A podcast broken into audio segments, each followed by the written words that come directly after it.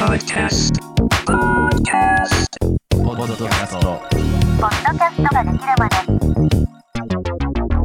ポッドキャストができるまで、シーズン2この番組はポッドキャストキュレーションサイトポッドキャスターの提供でお送りしますどうも、ポッドキャストプロデューサーの X メディアのコンです。この番組では、ポッドキャストを配信している人、やってみたい人に役立つ情報を共有していく番組です。毎月ゲストの方とお送りするマンスリーゲスト制度ですが、8月のゲストは日本一のポッドキャスター、樋口清則さんです。よろしくお願いします。はい、えー、自他ともに認める日本一です。樋口です。よろしくお願いします。はい。いや、はい。マジで自他、そう、ラジオの我思うゆえに我ありの冒頭部分でこの説明されてて、い、や、めちゃくちゃキャッチーだなってそう思う。なんですよ。いや、もうあれはもうラジオ的に、はいもうそのディレクターの方がこう言っといた方がいいっていうことでつけてるんですけど、もうなんか最近は慣れてきて突っ込むこともせず、はい。の乗っかってます。はい。謙遜謙そういやはい絶対そっちの方がいいっすよ、ということでまあポッドキャストできるまでシーズン1から僕としてはずっとお呼びしたかった樋口さんにやっとお越しいただいたんではいはいはい。はいコンさん、遅いっすよ、呼ぶの。いや本当シーズン1の時に呼べばよかった 結構長いっすよ、俺、コンさんと。いやそうですね、まあ、その話はエンディングで軽くしようっていう話だったんではいですです。お願いします。ということで今回のテーマはこちらですポッドキャストにおける聞き役の重要性ということであの、はい樋口さんといえば古典ラジオにおける聞き役ポジションえで僕の中でこのポッドキャストにおける聞き役っていうのはいわばうんリスナーの代弁者であり、一番最初に質問ができる人、まあ、つまり超重要人物だと思ってるんですよ。えはいはいはい。で専門家同士の話のポッドキャストになっちゃうとはい。難しい話がえ興味があるって聞いた人はついてこれないえうん。そこに一人知らない人をぶち込む、はい。これによりあこの人私と同じ立場だっていうので聞きやすくなる。ええええええつまり聞き役というのは超重要そうなんですよ。って思ってますいやーそうなんです。もう僕もここに関しては最初から計画してそういうポジションにを取ろうと思ったんですよね。はいあだもうはい古典始まってもう入った時にはもうすでにそれを聞か考えていたってことですもんねそうですそうです。はい。でこれあのなんかどっかの番組でも言ったんですけど、はいえっ、とアメトークを参考にしてるんですよね。あ俺その話めちゃくちゃ好きだったわその『アメトーク』の例え。えーアメトークです。で、はい。えー、とあ正確に言うと「アメトーク」という番組を大の字の大谷さんが、はえー、と解説してるブログかなんかを見てなるほどなって思ったのをすごい覚えてて、でそれまあ何かっていうと,、えー、と結構『アメトーク』って尖った企画をやりますよね。そうですね。なんかうん。一般的には知られてない、えー、と男性がめっちゃ好む漫画とか例えば「ジョジョの奇妙な冒険」とか「バキ」とかうん。なんかそういうのって、えっと、女性の人は漫画すら存在すら知らないみたいなことがあってそういう時に、えっと、女性のリスナーを、えー取りこぼさないために一人雨上がりさんの横に女性のアイドルとかタレントさんを置いとくと。はい。で、えっと、この人が分かるようにみんな頑張って喋るからその言ったらなんすかね。こうこの人が理解するできるかどうかっていうのが一個の番組のその基準になるみたいな話をしていてこれすごいなんか覚えててでもう明らかになんか最初から3人で話すってなった時にその役をやろうっていうのを結構決めたって感じはありますね。はい。それやっぱ『アメトーク』が長く続く理由は本当にそれだなって思いますね。ニッチなテーマにそれについて語れる専門家プラス詳しくない聞き手役。はいはいはい。これ、ね。この構図はやっぱ強いなっていうふうに思ってて。で、はい。い、いポッドキャストにいい聞き役ありだと本当に思ってて、えええまあ、例えばあの経営中毒とかあの愉快な知性の時の野村さん。えはいはい。ゆる言語の堀本さん、はいはいはい。で海外だと「クライムジャンキー」っていうめっちゃ人気の番組があって。うーん。でこの番組はまあ実際にあった殺人事件誘拐事件そういう未解決事件、まあ、解決してるのもあると思うんですけどそういうふうななんか、実際にあった事件についてそう犯罪心理学のプロの人が今回の事件はこれについて話していきますっていうのと、あとは、まあ、日本でいう科捜研の女の海外版みたいな CSI とかそういう風ななんかそういうののドラマが大好きなおばちゃんっていう2人でやってる番組で。でその番組は片っぽが今回の事件について解説します。こういうこれが俺こういう事件があってこうでしたに対してこのブリットっていう女性なんですけどブリットが「えこれってどういうことなの?」とか「えこういうこと?」っていう風になんかめちゃくちゃちゃちゃ入れしてくるっていう番組で、えー、まあいわゆる素人役そう素人役なんですよね、はいはい。うんうん。でやっぱこの人がいることによってリスナーと同じ立場になって分かんないこと質問してくれるっていうのプラスやっぱポッドキャスト僕いつも言ってるんですけど大事なのは学びと共感って言ってるんですよ。はいはい。で学びに関してはそういう知識を得る側専門家の方でで共感に関してはこの聞き役の人が私と同じ立場で質問してくれてあすごいいいこと言ってるこの人。あ私もこれ聞きたかったからありがたい嬉しい。同じ気持ちなんだっていう風な私も参加してる感がより強くなるっていう意味ではい。この聞き手役っていうのは超重要だなって思ってるんですよ、めちゃくちゃもうもうなんか全部言ってくれてるじゃないですかコンさん もう。いや結構本当にそうですね。はい。重要性はこれです、はい。ですですでまあじゃあせっかくなんで僕がなんか足して言うと、えっとまず、えっとその聞き役が重要っていうのはやっぱりナレッジ系が特にそうかなと思ってるって感じですね、あのやっぱ情報を知りたくてえっと情報をえっとまあ、んまあ、ストーリーに載せてまあナラティブて的にこうなんかなんていうんですかね伝えるみたいなところだとやっぱり聞き役っていうのが存在した方がいいと思ってるっていう。でそれで言うと僕いろいろやってる中で本当になんか友達とだべってるだけの番組とかってあるんですよ。はい。これってもうそもそも聞き役とか語りないですよね、うん。役とかがないっていう。だからまああの一応限定すると情報を伝えるっていう目的のためには聞き役があった方がいいっていうのが一個なんかあれですね、はい。限定として限定条件としてあるとでえっ、とやっぱり、えーリスナーの代弁者ってさっきおっしゃいましたけど、はいもう僕もっと言うと古典ラジオの中ではうんあのファン0号って思ってる なんか一番古典ラジオのことが好きじゃないといけないと思ってるんですよね聞なるほどき役って。うん。なんか、あのこのラジオを聞きたくてたまらない人なんですよ、多分世界一。だから僕結構古典ラジオ面白いですねって言われるときに、ありがとうございますっていうよりも、ですよねっていうことが多くて、あの番組めっちゃおもろいですよねっていうことが多いんですよ。なんか、これ結構重要だと思っていて、やっぱ聞き役が面白いと思うっていう、なんていうんですかね、こうパッションがないと、うん。うん、なんかそれ以上になるの難しいと思うんですよそのリスナーが。この聞き役の情熱パッションってマジではい、大事だと思ってて僕これあの今から痛烈なラジオ批判をしますね、なんだ？これは怖いぞ。うん、あのお飾りの聞き役というものがこの世にはいると思ってて。いますね。そういう人たちは台本上の進行のためにうん。思ってもない感想を言い、うん。で次の話題に振るためのじゃあ次はこれですみたいな予定調和な動きしかしないんですよ。ポえッドキャストについてあの置いて予定調和は俺は嫌いだしフェイク本物の感情じゃないものが乗ってきてるとはい、ポッドキャストはいいものじゃなくなるっていう考えがあって僕もそう思います。はい。ですよね。はい、あのそれはやっぱ個人の番組だからこれは成り立ってるんだなってすごい思ってて。えええだからラジオ局の作るポッドキャストいやめちゃくちゃあの熱量の高い聞き役だったらいいんですけどえうん。どうしても技術優先で積もってくる人になっちゃうとはいこなすんですよね。はい、めっちゃわかる。僕はそのこなしが嫌いっていう、まあだからこれはえっ、とんとこれ番組どれだけ下ネタというかそっちの話をしていいかわかんないですけど、はい。そのアダルトビデオに例えて言うと、はい。綺麗なその単体女優ものが好きなのかはい。その企画ものとかその素人ものが好きなのかみたいな。でそれで言うと多分僕とかコンさんってちょっともう綺麗な単体ものに飽きてきてる感じがもしかしたらあるかもしれない。やばい性癖までバレてる。いやいやいや別にこれ例えですからね。例え例え。もしね、えー、と最初にポンってえっ、と、じゃあ生まれて初めて見た人ってもしかしたらものすごい綺麗な映像でものすごい、うん。えっ、と綺麗な女優がえっ、と一番いい流れでその 絡みがあるやつはい。の方が見やすいじゃないですか。まあ確かにそれは見やすいですね。えだからなんかここもちょっとリテラシーの差はあるような気はしていてちょっと。なるほど。ポッドキャスト聞くリ、ターゲット。耳リテラシー。ターゲットによるというかうん。うん。やっぱりこう音声コンテンツリテラシーがそんなにはまあなんか高くない人というかからするともしかしたらプロのきなんか台本通りの聞き役の方がいいかもしれない。なるほど。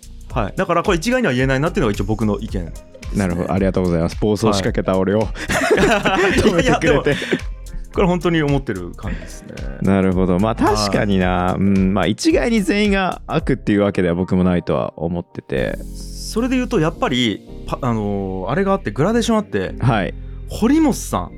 堀本さん。堀本さんとかってもう超そのなんていうんですかね。リアリズム派というか、はい。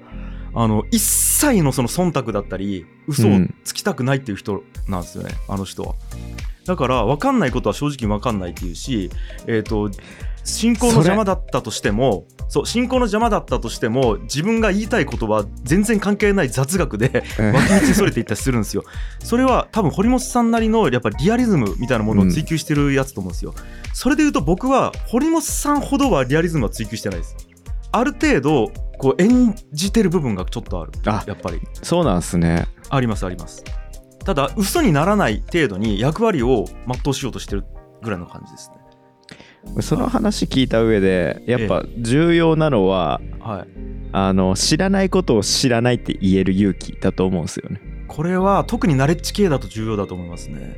まあ、これに関してはやっぱあの僕がめちゃくちゃ尊敬しているギムレットのうんアレックス・ブラウンバーグも同じことを言ってるんでこういう風ななんか知らないからちょっと遠慮するみたいなことはポッドキャストにおいて失敗するから知らないことを知らないって言えっていう、はいはいはい。そうここはでもおそらく、えー、とその役割を、えーなんていうんですかね、ま、任されたことがない人ってはい。なかなか難しいと思ってます最初は。確かに。うん。要は、えっと人間って自分を頭よく見せたいと思っちゃう生物じゃないですか。確かにそうっすね。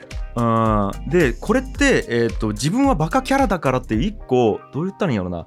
レッテルを貼ることによって覚悟を持ってバカになれるみたいなところがあると思っていて、だから僕古典ラジオの最初の方ってもう歴史に学ばない愚かな人間ですとか言ってたんですよね。なるほど。それはフールの立場として。そうもうわざとでもそれをやるっていう覚悟を一個決めてるというか。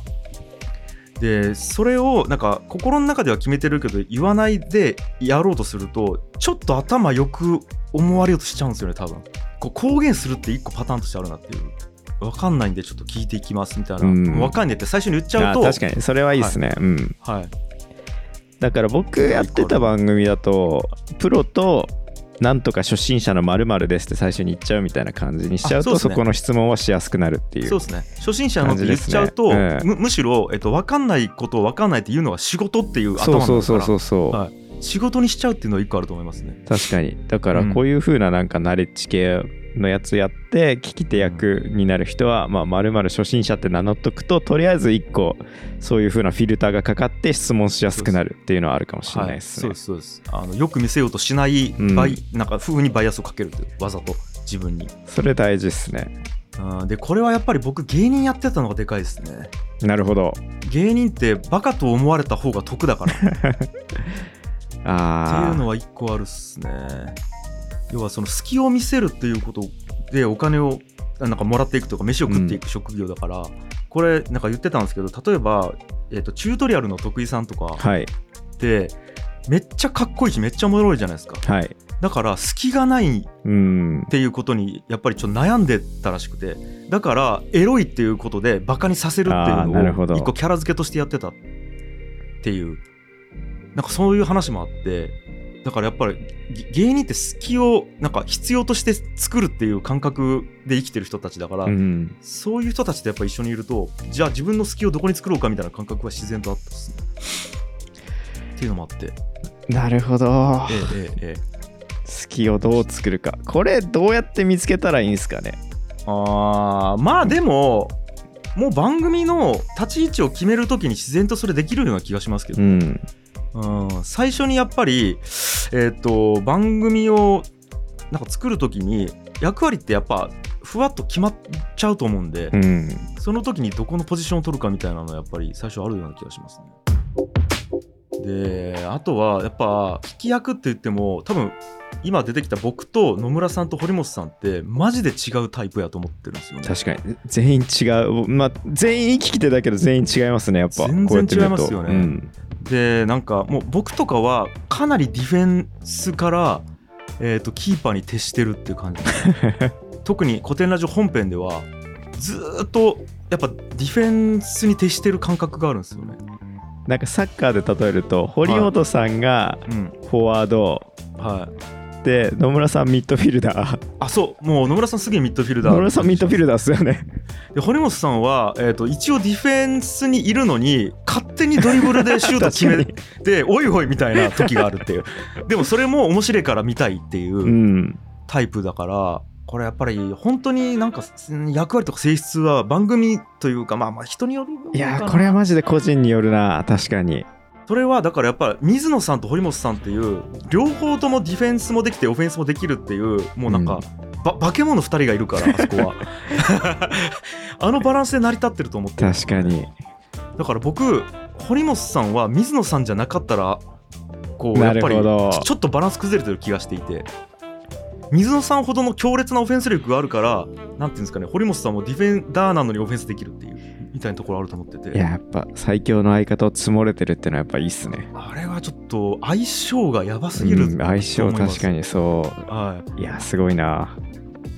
で野村さんはやっぱりそのミッドフィルダー力がすごいっすすごいですね。僕はやっぱなんかこの半年めちゃくちゃ野村さんの番組の編集をしまくってたので。え野村さんいろんな番組の聞き役をやってるじゃないですか。ええその相手に合わせて自分の方から振っていくのか相手がもう自分から話したい人だからこれこういうことですよねだけ言う人にやるのかっていうのをもう瞬時に分けてるっていうのがすごい編集していて思ったっていういやマジでそうで野村さんはおそらく、えー、と例えばじゃあ僕担当してた「アースコープ」っていう番組があるんですけど、はい。あれは基本的にまあ深井さんと有識者の方の2人のトークで、はい。まあ中間に野村さんいるんですけどやっぱり野村さんがあこれ視聴者に伝わりづらいかなと思ったら全部そこバッて説明するし、うん。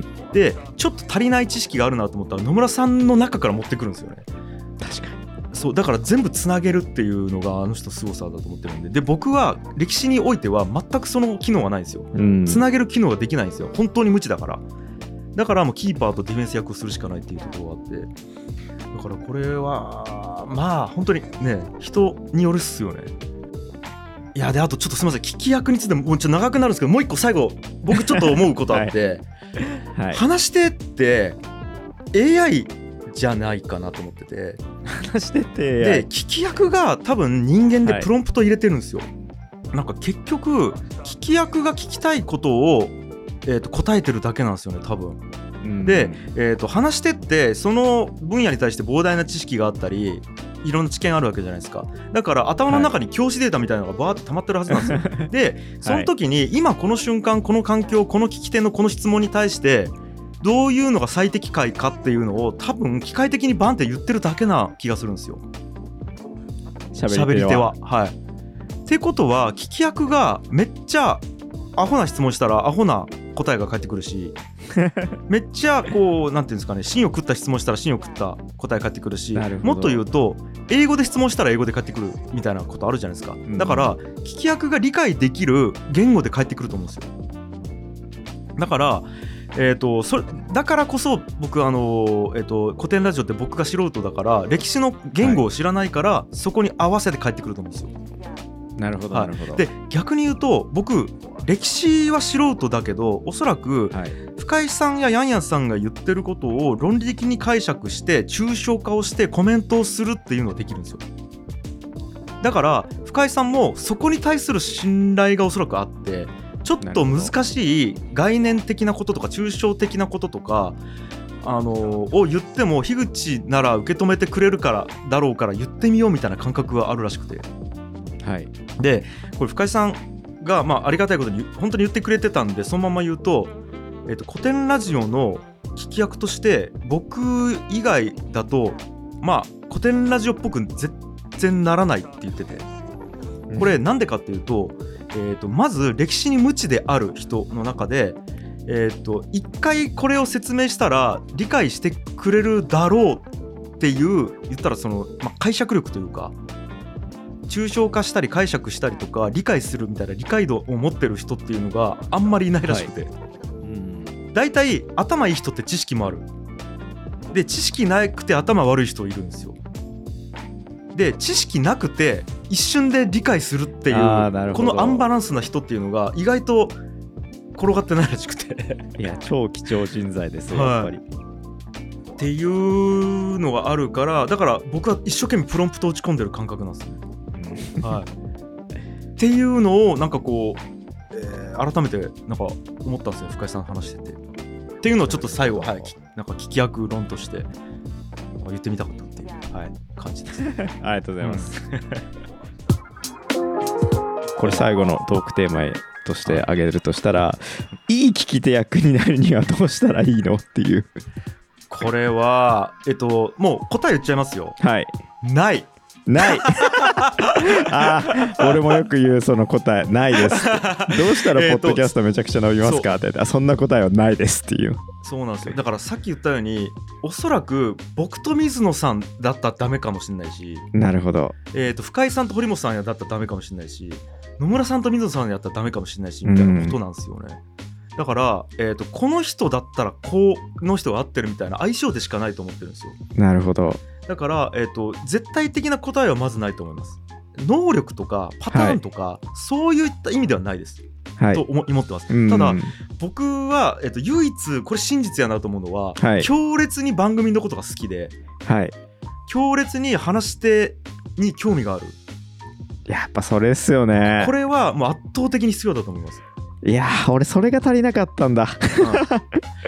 であとは感情をちゃんと出すっていうのも一個あるかもしれない。はいあのびっくりしたら「えー!」ってちゃんと言うしはい怒った時は「いやいや!」ってちゃんと言うし面白い時はちゃんと笑うみたいな。うんでなんかこれ聞き手の役割みたいなところにもつながるんですけどリスナーにとっての聞き手の役割で言うとあのなんかさっきコンさんってが言ってたのは、代弁するみたいな聞き手のはい。感感情とか言葉を代弁するってあったと思うんですけど僕もうちょっと広いと思っててなるほど。もっと言うと誘導するままであると思う。あそれはありますね。そうあのねリスナーにない視点まで持ってこれるみたいなのはそのええ。リスナーゼロ号というかはい、そう聞き手役の人の中でも重要なことだと思ってて。もっと言うと感情も誘導するがあると思う。うん。例えばえーっとじゃあうん結構シリアスなテーマで歴は史のことやってるからあるんですよ、特にヤンヤンさんとかがはい。ちょっとシュールなボケしたりするんですよ。結構なんか戦争とかの話ではい。ちょっとシリアスな時にいきなり変なことをボケで言ったりするんですけど多分これ聞き役がリアクションがないとえこれ笑っていいとこなの？なるほどなるほど。えあーここ笑っていいんだみたいなものって多分ツッコミがあるとかいやいやそれは違うでしょって、えー、と言うとかあとうん。僕が笑うとかで、あここって、えー、と笑っていいとこなんだってまず誘導するっていうのもある。あとは、えっと、よくあるのが歴史の話してたら数字とか出てくるんですよ。例えばここで戦争で1万人の兵士が死んだんですよ。っていうじゃないですか。はい。これって結構ちゃんと聞いてない人は少ななのかめっちゃ死んでるやなるほど。んなのか確かに。が分かんないですよ。でこれは僕は深井さんの目を見ながらはい話っぷりを見ながら、えー、と文脈をずっと聞いてるわけですよ。例えば、えっと、ものすごく国が、えっと、滅びていったと。で最終的にもう、えっと、3万人しかいない兵士の中で1万人をバーンって出したと。その兵士が全滅してしまったんですよって深井さん言った時にはいもうほぼ瀕死やんとかはい。ピンチやんとかって、その数字だけ見たら感情はないんですよ。うん。それを、えっ、と、うわ、でもまだいけるっすねっていうのか、はい。あ、もう終わったっすねっていうのかって、僕にさ、らに一個ディテール加えられることできますねそれで。で実は深井さんもこう思ってほしいって思いながらうん。喋ってるんですよ。で、これ、一回僕、あの深井さんとヤンさんに聞いたことあるんですけど台本作りの段階で例えば、悲しい話をするときは樋口の心をぶっ壊すためにはどうすればいいかっていうのを考えながら台本作ってると。で、えー、と勇敢な人が活躍する話をするときは樋口さんがどれだけワクワクしてテンションが上がるかっていうことを想定して作ってるらしいんですよ。だからあのここで負けそうになった時になんとこの人が出てきたんですよってもし深井さんが言う時って樋口さんにうおーって思ってほしいから言ってるんですようん。だからそれはちゃちゃんと、えっと、僕がそれをやるっていう。でもちろん嘘なくですよ。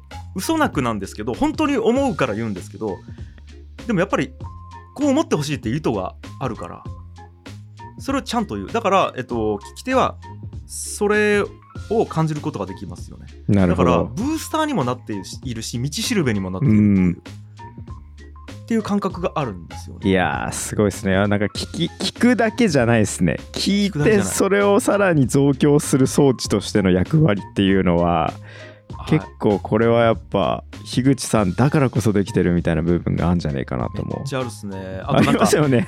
なんか歴史の話ってやっぱそれが多いんですよ。例えばヒトラーって一見悪者に見えるんですよ。はい。でもえっとそれ一見悪者に見えますねって言わずにあでもこの話ってヒトラーが悪い話じゃないですねって言うとなんて言うんですかね。え嘘嘘ってなるんですよ。多分。でも一旦聞き手に寄り添うんですよね。これって、この話だけ聞いたらヒトラーってめちゃくちゃ悪人ですけど実は全部見ると違いますよねって言うとちゃんとなんていうんですかね。こうグワングワンするところまでちゃんと誘導できるっていうか。へえ、はい。面白い。なんかそれは結構伝わったかな。まあまあちょっと意識してます、ね、っていう。いやすごい。聞き手役すごい奥深い世界ですね。ちょっとこの質この質問を 堀本さんと野村さんにもぶつけたいです。いやしたい。で堀本さん全然違うこと言うやろうし、はい。うん、ああともう一個役割あると思う、すいませんちょっとまだいいですか話して。はい。あの餅つきの愛の手だと思ってるんですね、こねる人っすか。こねる人っす。はい。でこれは、えっと、内容とかリスナーとしての感情とか一切関係なく僕、はい。ポッドキャストって言うても音楽だと思ってるんですよ。おおない視点だそれは僕に。僕は、えっと、リズムがあってうんと抑揚がある音楽だと思ってるんで、例えば20分のエピソードがあったとしたらやっぱイントロがあってそこから、えっと A メロがあってサビがあってアウトロがあるみたいなまず大きい構成があるんですよね。でその中で小説があってで、えっと掛け合いがあるとだから、えっとじゃあギターソロとかえじゃあここサビってなると喋り手がバーって言うじゃないですか。でもえっ、と音楽ってギターソロパーンクイーンの後にスタタタタトトンってドラムが入ったりするんですよ。はい。でその後に歌がバーンってサビで入るみたいなことがあるんですけど、このスタタタタトトンっていうドラムってめっちゃ重要なんですよ。ギターソロからサビに入るまでのあのさあ行くよとかということでここからサビです。どうぞっていう役割っていうのがそのフィルインっていうんですけど音楽的な用語で、フィルインっていうものにとてもあると思っていて。これがえっ、と相づちだったり、うんあの接続詞だったりすると思う。まあ相づちは分かりやすいですね。はいはいとか、えーとか、はいはいそれでとかもあるし、あとははい仕切り役として、というところで一旦、えーとまあそうですねうんまとめるとこうなんですけど、じゃあ次言うとここからですよねっていうだけで、これってフィルインになってるんですよ。なるほど。僕それジングルでやりがちになっちゃうんですよね。あそうそうそう。あでもジングルでもいいんですけどね。うん。で、やっぱ、えっと古典ラジオは結構ストロングスタイルでジングルなしでやってるから、はい。えっとそれジングルの代わり全部僕が担ってるっていういやすごいっすね。ところがあって。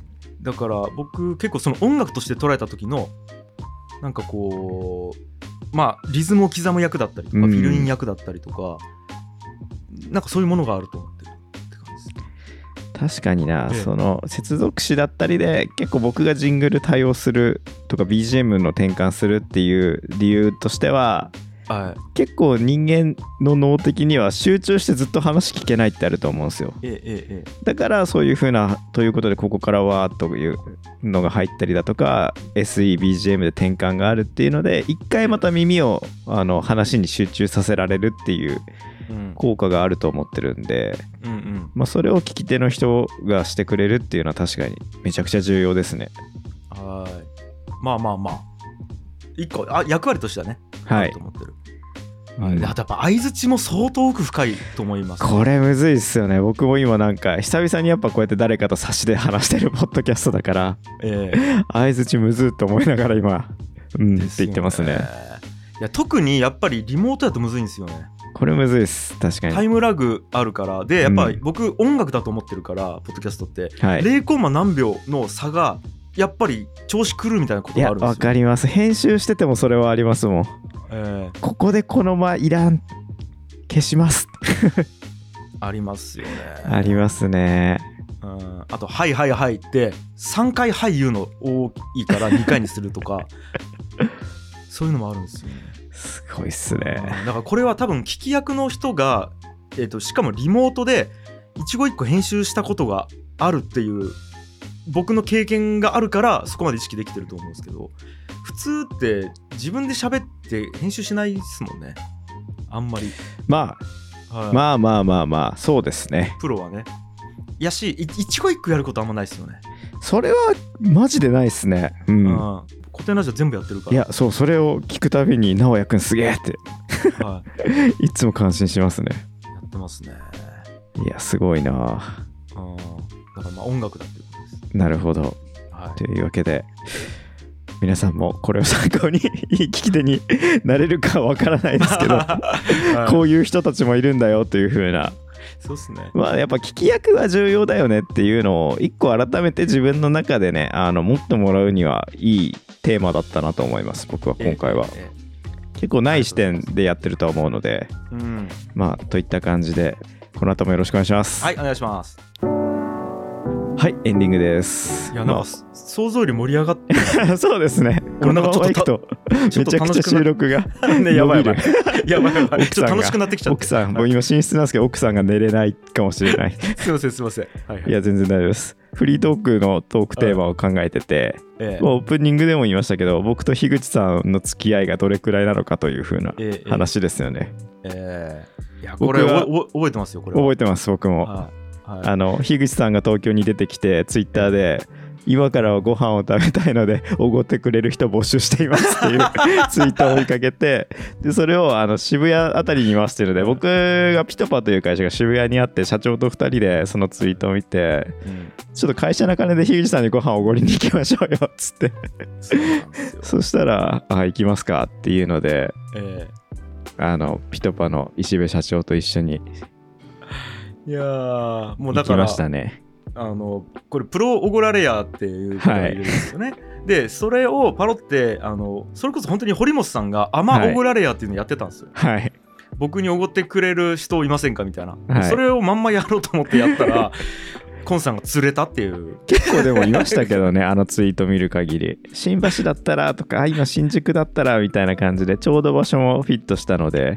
えええええはい。えいやよかったっすよ。で結構話しましたよねあの日。話しましたね。飯食ってピトパが南平台にあった時のスタジオにまで来てでそっからさらに話してで帰りますわっつって福岡帰ってったっていう。そうそうそう。いやー楽しかった。いい社会科見学いやになりました。そうですね。ありがとうそれのおかげでこうやって今もこうやって一緒に喋る機会があるので僕としてはめちゃくちゃええおごった甲斐がありました。かっこピトパのお金でっていう。いやいやよかったよ。そう。だからそれで多分風味の直哉くんとかとなんか一緒に話したりもしましたよねそのそうですね。そうオンラインで話した。直哉くんに関してはまあ月1で勉強会やってたんで昔。そうそうそう。まあ最近は頻度減っちゃいましたけどとはいえまあ常にあの LINE でグループ LINE で話してるっていう感じですね。えーいやいいっすね。なんかこういう仲間というか。いや嬉しいっすね、やっぱポッドキャスト一人でやるのしんどいんでこうやってなんいろんな人からいろんな話を聞きながらやればえ僕 AD 自体もそうだったんですよ。なんか知らない知識は周りにいる AD の人にえー仲間意識を持って教えてもらうのが一番いいっていう風な。ねえ。いやだって僕古典ラジオ始めた頃、はい。正直ポッドキャストとかあのこいつあれです。眼中になかったんですよ。あの最初 YouTube にポッドキャスターが。いやそうそう。最初 YouTube に上げてたんで、はい。古典ラジオ。でなんかあの聞きやすいからポッドキャストにも上げてよって言われて、うん。いやいや今更え興味ポッドキャストってえー、みたいな感じでまあまあでも上げるかって言って上げてたらこうなったうんぐらいの感じだから、だから勉強も何もしてないんですよね。そう。僕は逆にめちゃくちゃ勉強しまくりましたね。海外のやつを聞きまくるっていう。あそう。いやだから教えてほしくて僕。いや何言ってんすか。日本一に教えることないです。いやだからの野良というかその、我流で我流で日本一まで行った男じゃないですか俺でもそれで言うとポッドキャストを伸ばそうとはい。思ったことがないんですよ、ね、いやそれで日本一だったらすみません。僕逆ですよ。もう日本一というかもう伸ばすことしか考えてないっていう。いやですよね。いやだから再現性がないんですよね多分。ああ僕だから多分日本で初めてすあのランキングの仕組みハックにした人間だと思ってますもん。あそうそう。俺だだからそれで俺ツイッターでコンさんのこと知ってたんですよ。はい。うわちょっとポッドキャストめっちゃなんか詳しい人おるやんみたいな感じで。で多分ノートの記事とかも書いてましたよね。バッチリ書いてましたね。めちゃくちゃ書きまくってました。はい。でうわこれちょっと知らん世界やみたいな感じになってはい。で勉強してたんですよ。うん。っていうのもあってそのコンさんが連絡来た時にあややった会えるみたいな感じもあって。やった相思相愛でしたね。ああだから嬉しかったですよね。何度もオンラインでちょっといろいろお話しした中ではい僕あのめちゃくちゃ樋口さんにお世話になったことが一回あってえなんですか？あストライプの使い方をめちゃくちゃ教えてもらったっていうのがあってそれが次回のテーマですね。はいはい。ぜひぜひ。っていうので、はい、次回は、えー個人ポッドキャスト番組収益化までのロードマップっていうのを、まあ、収益化に成功している樋口さんに解説してもらいます。はい。というわけで引き続きよろしくお願いします。はいありがとうございましたここで番組からのお知らせです。今までこの番組で配信してきた情報は、ポッドキャストキュレーションサイト、ポッドキャスターで随時公開されていきます。他にも、ここでしか読めないオリジナルのポッドキャストナレッジや、海外のポッドキャストニュースなど、ポッドキャスト配信者におすすめな記事も公開していきます。また、現在、ポッドキャスターでは、サイト内のおすすめポッドキャストというページで掲載 OK な番組を募集中です。応募はこの番組のメッセージフォームか、今の Twitter の DM までお願いします。そして、お聞きのポッドキャストアプリで番組フォローとレビューをお待ちしています。フォローすると最新話が更新されると通知が来る。この番組はランキングに入る可能性が上がる。お互いウィンウィンなので、ぜひお願いします。レビューをしていただくことで番組の改善やまた聞いたことのない人の聞くかどうかの判断指標になりますので、ぜひ星5評価をお願いします。来週も木曜日の朝8時に最新話が更新されます。お相手は、ポッドキャストプロデューサーのックスメディアのコント。樋口清則でした